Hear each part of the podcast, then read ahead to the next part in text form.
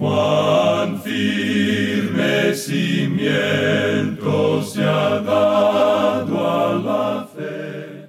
A través de la Biblia, un análisis de la Biblia libro por libro que le ayudará a crecer espiritualmente. Estos estudios fueron diseñados por el doctor J. Vernon McGee. Acompáñenos en este fascinante recorrido a través de la Biblia. La palabra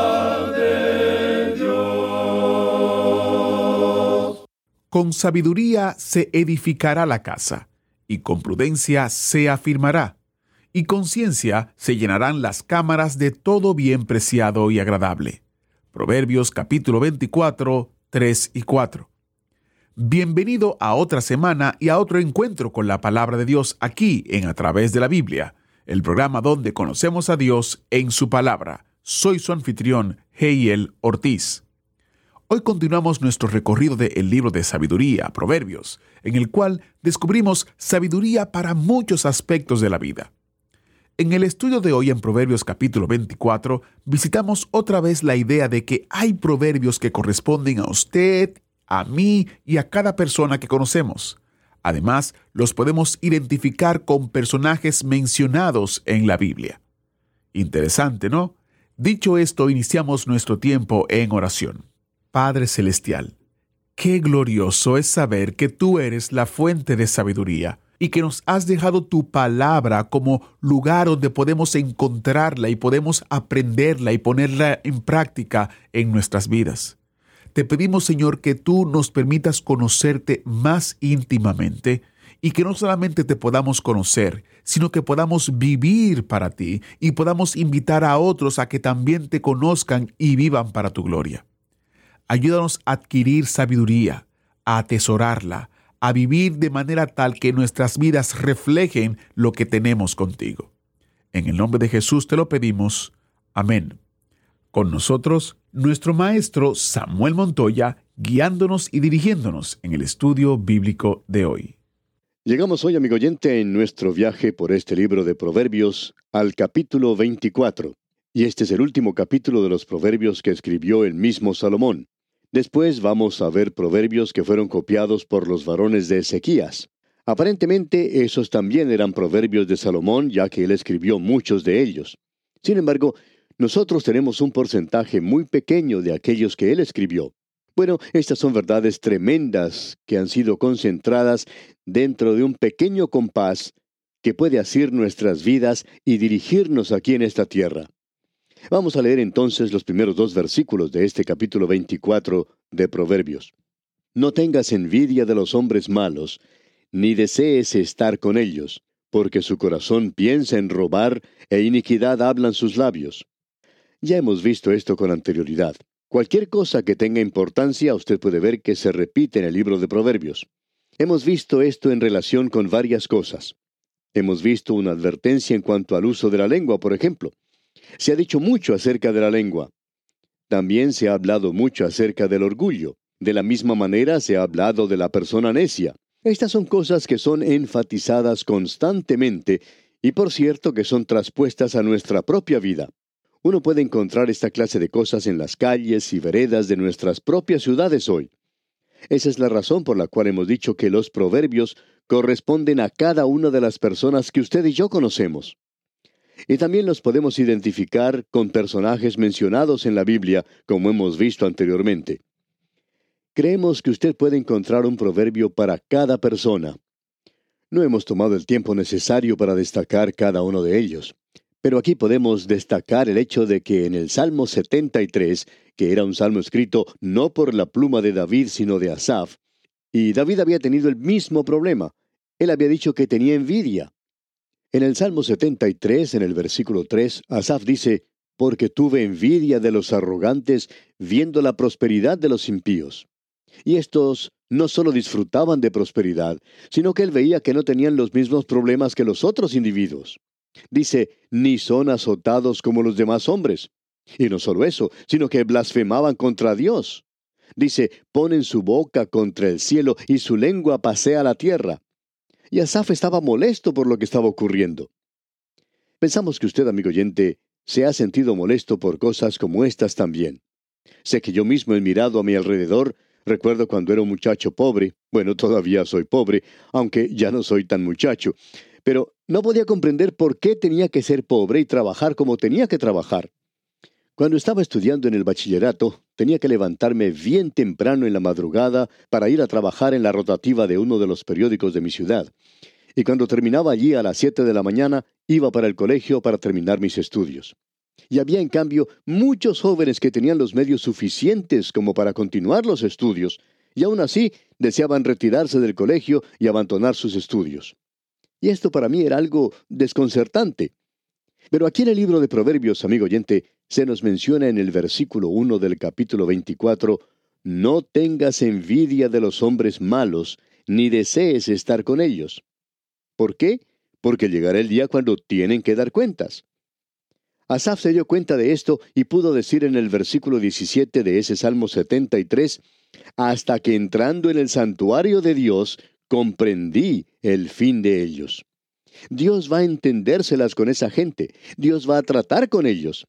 Según la norma suya y mía, existe mucha injusticia en el mundo en el día de hoy, y es muy poco lo que usted y yo podemos hacer en cuanto a eso.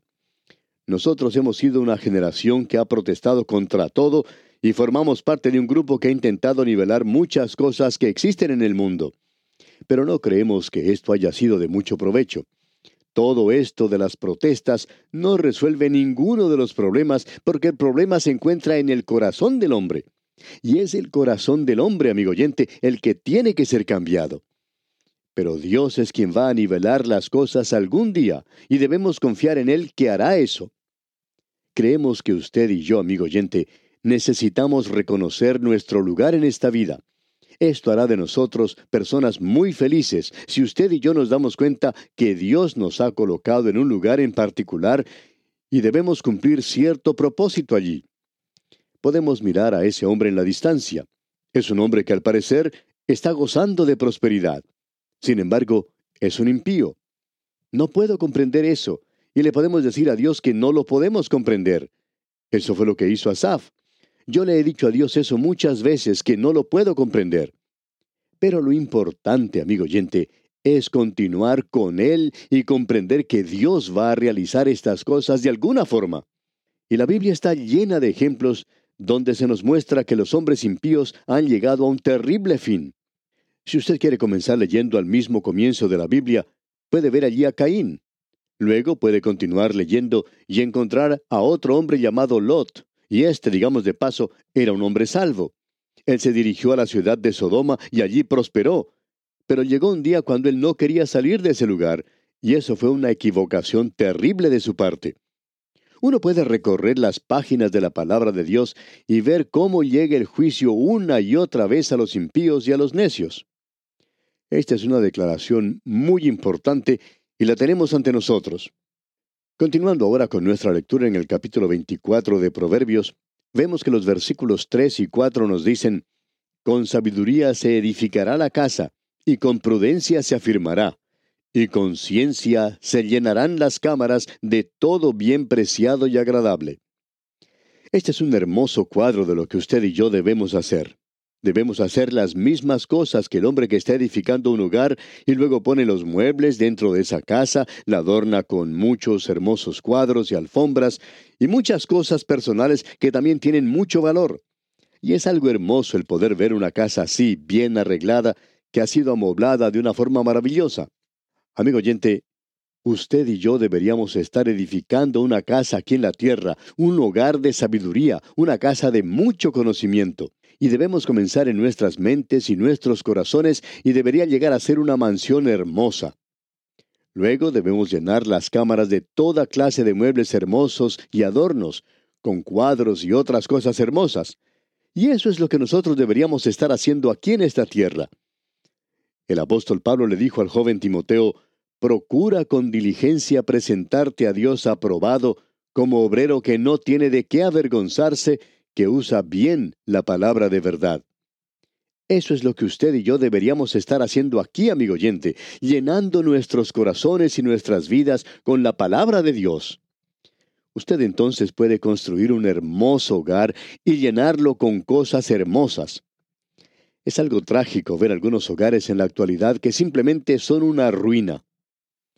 En algunos lugares viven personas que son muy pobres, y su hogar en realidad es algo que ha sido armado de cosas que se encuentran por la calle, pedazos de madera, de chapas de alguna lata de aceite o de una propaganda comercial, y que muestran un lugar realmente dilapidado. Uno entra a esos lugares y encuentra que no tienen ni dónde sentarse, ya que estas personas ni siquiera tienen una silla. Si uno los visita, tiene que quedarse de pie y conversar con ellos así. Al observar habitaciones como estas, uno puede darse cuenta que ni siquiera tienen camas. Tienen que dormir en un rincón con una cobija vieja por colchón. Y para cocinar tienen que hacerlo afuera. Y uno se da cuenta de lo trágico que es todo esto. Sin embargo, amigo oyente, hay muchos creyentes que deberían haber pasado su vida edificando un hermoso hogar, un hogar espiritual, y deberían haberlo llenado con los maravillosos tesoros que encontramos en la palabra de Dios y con ese tipo de vida. Sin embargo, debemos decir, amigo oyente, que uno encuentra algunos de ellos y descubre que espiritualmente todo lo que tienen es miseria. Y cuando uno mira dentro de eso, se da cuenta de la total ignorancia que existe. No hay nada allí, está completamente vacío. Hay muchos miembros de las iglesias que son ignorantes en realidad. Tienen sus casas completamente vacías. Parecen formar parte de una villa miseria. Debemos decir, amigo oyente, que esa es la tragedia del presente, ya que dice, con sabiduría se edificará la casa. Ah, amigo oyente, que Él nos pueda hacer personas sabias. Luego leemos en los versículos 5 y 6 de este capítulo 24, El hombre sabio es fuerte, y de pujante vigor el hombre docto, porque con ingenio harás la guerra, y en la multitud de consejeros está la victoria. Usted podrá tener muchos recursos y medios. Y no nos referimos solamente a personas a las cuales uno puede pedir consejo, sino que podemos confiarnos en la palabra de Dios. No creemos en este método del presente de simplemente abrir la Biblia cuando uno necesita hacer alguna decisión y buscar algún versículo. Eso no es bueno. La palabra de Dios no es una ruleta, digamos, que uno puede hacer girar y esperar que se detenga en el lugar preciso. No, amigo oyente, debemos decir que si usted ha leído acerca de lo que Moisés escribió y también lo que escribieron Josué, Samuel, David, Miqueas y Zacarías y lo que también escribió Mateo, Pablo, Juan, usted tiene todo eso a su disposición. Ellos son sus consejeros y usted puede acercarse a cada uno de ellos cuando le llega la oportunidad de hacer alguna decisión. Quisiéramos pasar más tiempo aquí, pero debemos seguir adelante. Pasemos ahora al versículo 10 de este capítulo 24. Si fueres flojo en el día de trabajo, tu fuerza será reducida. Es decir, que lo que él está diciendo aquí es, de paso, algo importante y simplemente esto. Hace falta un hombre para realizar el trabajo de un hombre. O pudiéramos decir, nunca envíe un muchacho a hacer el trabajo de un hombre. Nunca. El versículo 10 nos dice lo que hace falta en tiempo de tanta tensión y prueba como los que vivimos en la actualidad. Así es como Dios desarrolla nuestro carácter espiritual, y esa es la manera por la cual Él nos permite crecer a nosotros. Es durante los momentos de prueba en los cuales usted y yo realmente manifestamos la fuerza espiritual que tenemos. Es de gran consuelo saber que hay muchos de los hombres, de los hombres de Dios, que cuando llegó la hora de prueba, dieron media vuelta y huyeron. Usted recordará, por ejemplo, que cuando Elías demostró tanta bravura allá en el monte Carmelo, pero al saber que tenía que enfrentarse con Jezabel y que éste estaba tratando de darle muerte, él huyó, él huyó al desierto. Llegó a Beerseba y allí dejó a su criado y continuó su camino hacia el desierto y se sentó debajo de un enebro y dijo, Oh Jehová, quítame la vida. Y David llegó a un punto en su vida cuando él era perseguido por Saúl que no tenía ningún momento de paz. Y él le podía decir al Señor, yo estoy siendo perseguido como una perdiz y uno de estos días me van a coger y me van a dar muerte. Y él estaba muy desanimado. Pero estos dos hombres descubrieron que en esa hora el Señor podía y les daba la fuerza que necesitaban. Este es un proverbio muy importante, amigo oyente. Ahora el versículo 11 y la primera parte del 12 nos dicen, Libra a los que son llevados a la muerte, salva a los que están en peligro de muerte, porque si dijeres, ciertamente no lo supimos, ¿acaso no lo entenderá el que pesa los corazones? Aquí tenemos a alguien a quien usted puede ayudar y usted sabe eso. Usted podría ayudarle. Hay muchos que podrían ser testigos. Cierto hombre dijo en una ocasión que él se sentía responsable por el suicidio de un ser amado. Él dijo, yo sé que debería haber hecho esto. Bueno, pensamos que lo tenía que haber hecho, pero no lo hizo. Y Dios es aquel que pesa los corazones. Un hombre se siente bajo una gran culpa porque ha dejado de hacer algo que tenía que haber hecho. Pero eso ya ha pasado. Y todo lo que puede hacer es dirigirse al Señor y decirle a Él que ahora lo sabe. Puede decirle al Señor, Señor, tú sabes que yo sé ahora cuál es la posición que tenía que haber ocupado entonces, pero fracasé. Y yo me acerco a ti para que me des fuerzas y para que me ayudes. Y estamos seguros que el Señor puede ayudarlo en una ocasión como esta. Cuán hermoso puede llegar a ser eso y libra a un hombre de continuar bajo un peso tal que lo doblegue. Y eso es, por supuesto, a causa de su pena y dolor, porque esta persona no debería sufrir de esa manera. Ahora notemos lo siguiente. Vamos a destacar ahora algunos versículos de importancia. La primera parte del versículo 16 dice, Porque siete veces cae el justo y vuelve a levantarse. Y siete veces es el número de algo completo.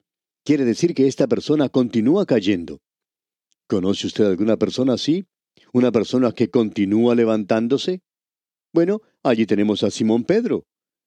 Pero luego lo que dice es, en la segunda parte del versículo 16, Mas los impíos caerán en el mal. Ese es Judas.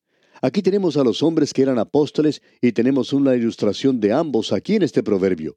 Porque siete veces cae el justo y vuelve a levantarse, pero vuelve a levantarse otra vez.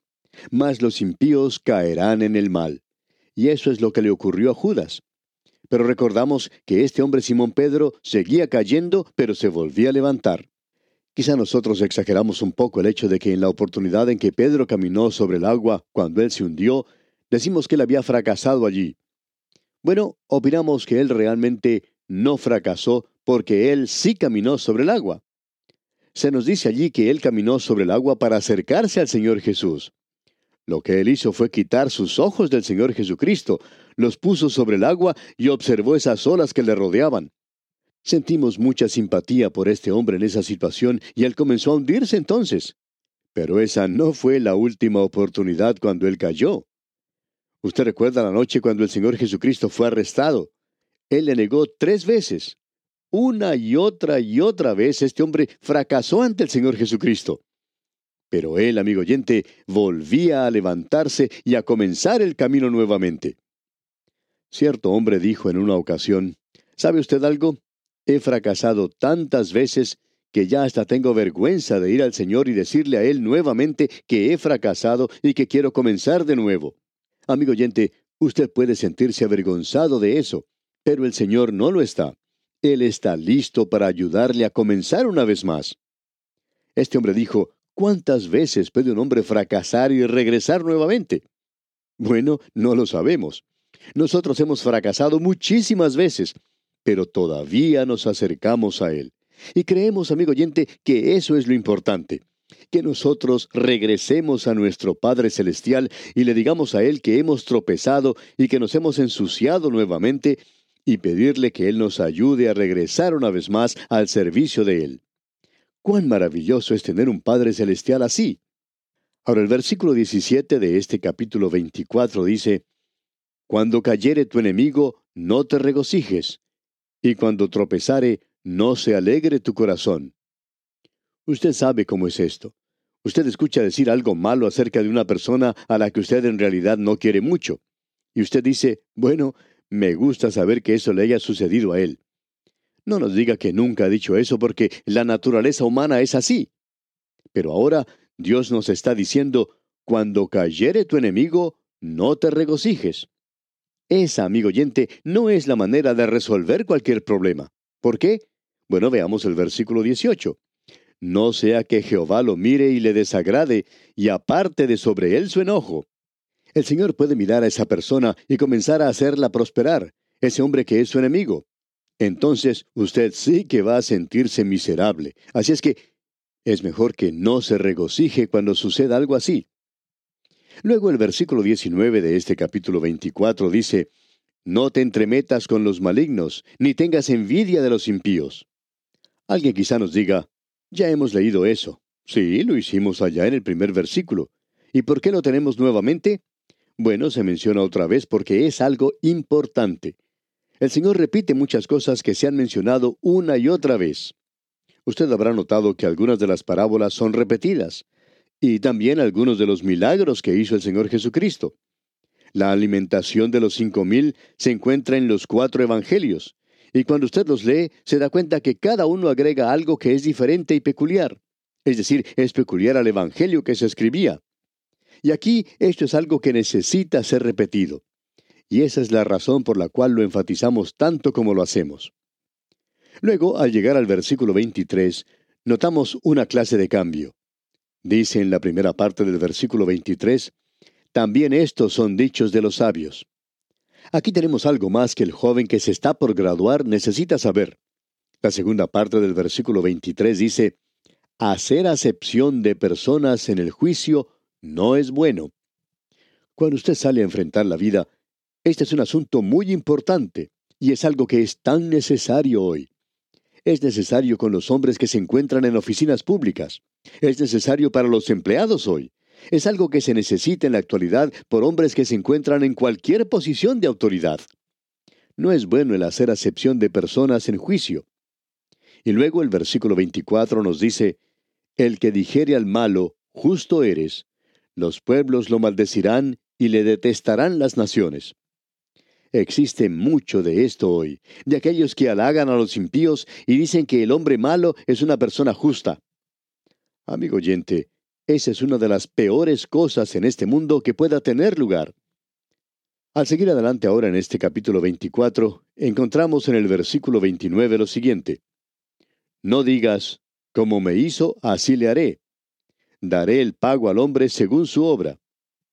Usted recordará que allá en el capítulo 12 de la epístola a los romanos, el apóstol Pablo dice, No os venguéis vosotros mismos, yo pagaré, dice el Señor. ¿Y cuán importante es esto?